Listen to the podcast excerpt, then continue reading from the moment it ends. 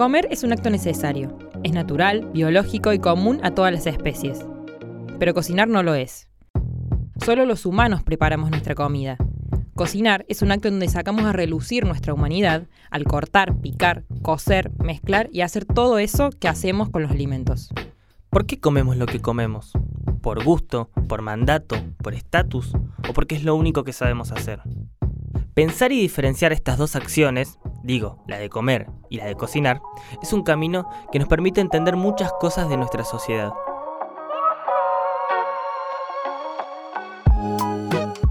Mi nombre es Guido Lautaro Padín. Yo soy Ana Laura Campetela. Y esto es Fresco, un podcast de revista Internos para entender por qué todo plato es político.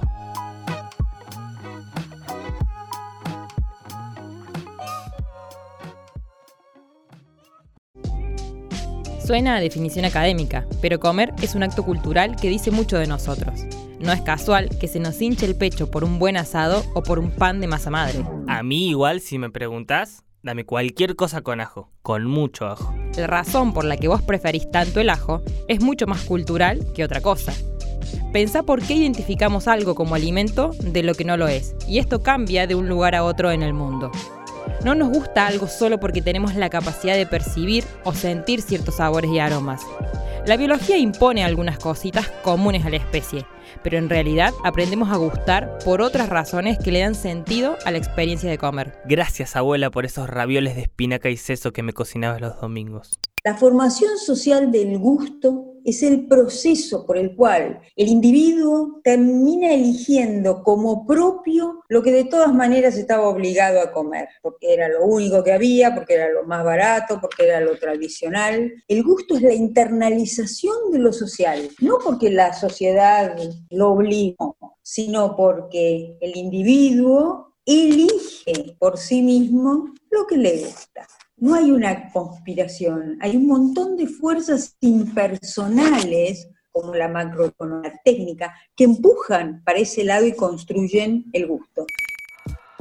Comer implica un comensal, una comida y una cultura que los legitime.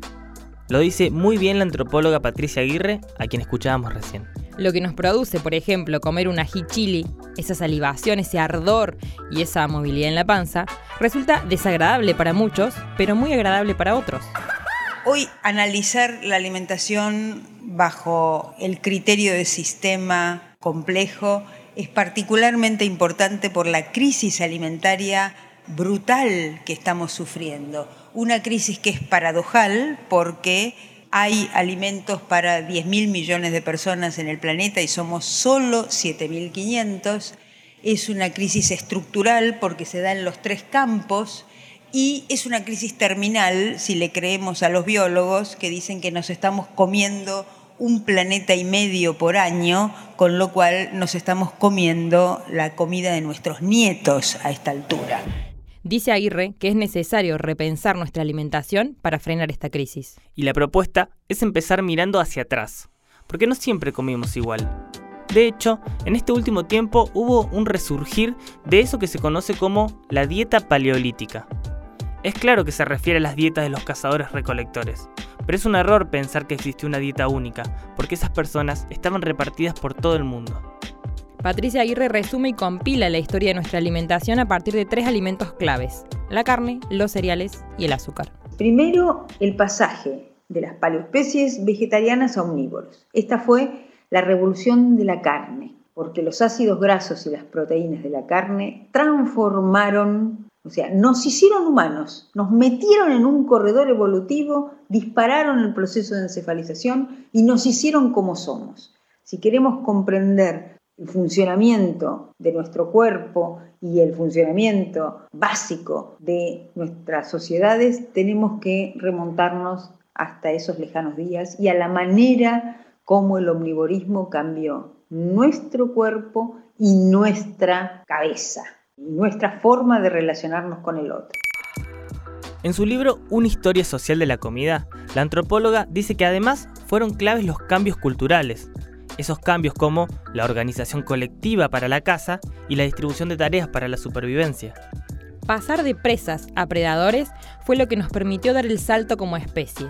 la carne que nos volvió humanos, dice la antropóloga, porque fue la proteína de la carne la que fomentó el desarrollo del encéfalo, del cerebro, y el acortamiento del intestino, por ejemplo. Obvio que esto no fue lineal. En el medio alguien inventó el fuego y con eso amplió la gama de lo comestible. Pudimos hacer tierno lo que no era tanto. Comimos más. Estamos millones de años atrás en la historia, pero banca que ya llegamos al asado. Parece loco pensar lo que la humanidad comía hace miles de años atrás, pero si hacemos la cuenta, vivimos millones de años como cazadores-recolectores, no más de 10.000 años como agricultores y apenas 150 años produciendo industrialmente nuestra comida. Así es, y es clave entender cómo cada régimen de alimentación modeló un tipo de cuerpo y un estilo de vida diferente. ¿Qué estás haciendo? Deja en paz al mamut. Me imagino que no era lo mismo ir a cazar un mamut que bajar en ascensor para comprar el pollo deshuesado en la esquina. Y si avanzamos en la historia, hace 10.000 años el clima cambió y los glaciares se derritieron por un aumento de la temperatura promedio del planeta. Donde había bosques, hubo praderas, y la megafauna que alimentaba a los cazadores paleolíticos se extinguió. El ambiente cambió, las sociedades se adaptaron, y 5.000 años después, la dieta y la forma de vivir en todo nuestro planeta era otra. Llegamos a la revolución de los granos y los lácteos, que trajo nuevos cambios en nuestros cuerpos y culturas. Lo que pasó fue que alimentos que no eran centrales, como los cereales y los tubérculos, pasaron a ser los protagonistas.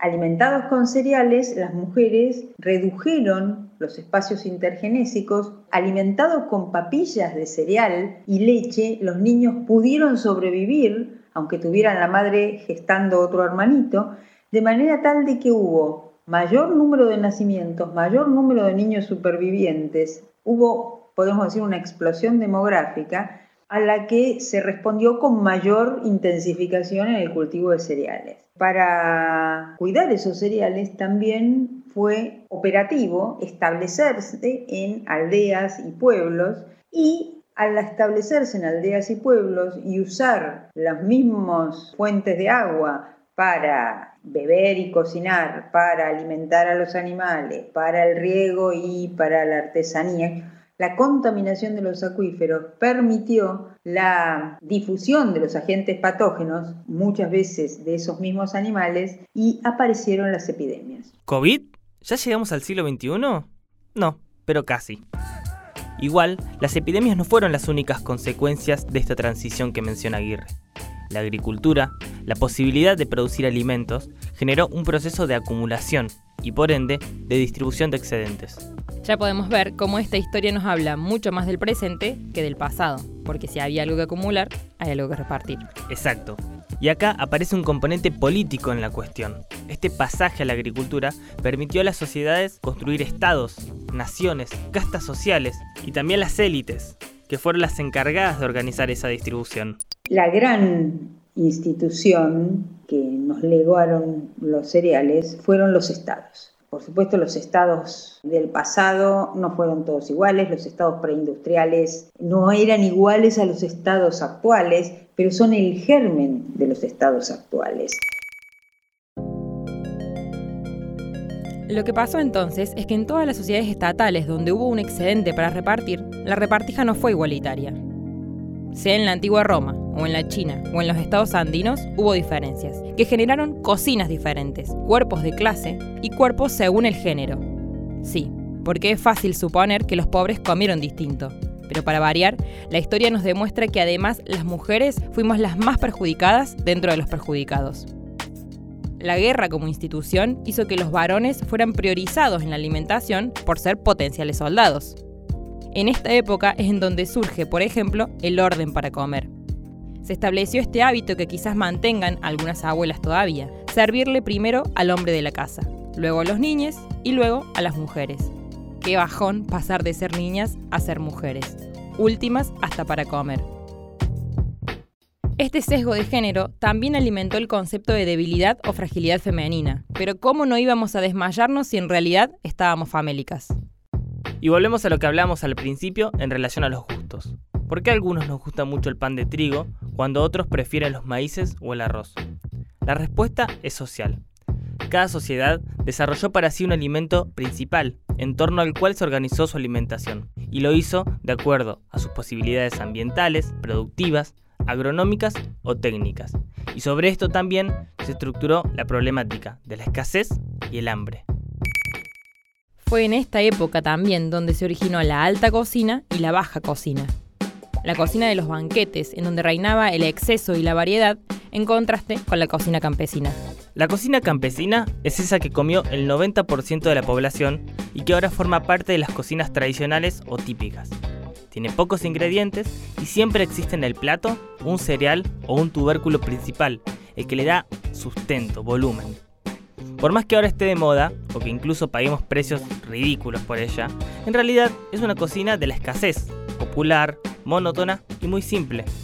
Pero además era, y sigue siendo, organizada por las mujeres cocineras para la familia hacia adentro del hogar. Una cocina rendidora y eficiente. Estas dos cocinas generaron también cuerpos y estereotipos para cada clase. Para los aristócratas, un cuerpo gordo, identificado con el bienestar, la belleza, la opulencia y la salud. Así se explica el afán de muchas personas de vernos gorditos, ¿no? Mientras que para el pueblo que se alimentaba de la baja cocina quedaba el cuerpo flaco, identificado con el esfuerzo, la fealdad, la escasez y por supuesto la enfermedad. Pero eso es lo contrario a lo que vemos hoy en día. Sí, pero no te adelantes, ya avanzamos un montón. Pasamos por el paleolítico, llegamos a la agricultura. ¿Seguimos en el próximo? Por favor. Lo seguimos pensando.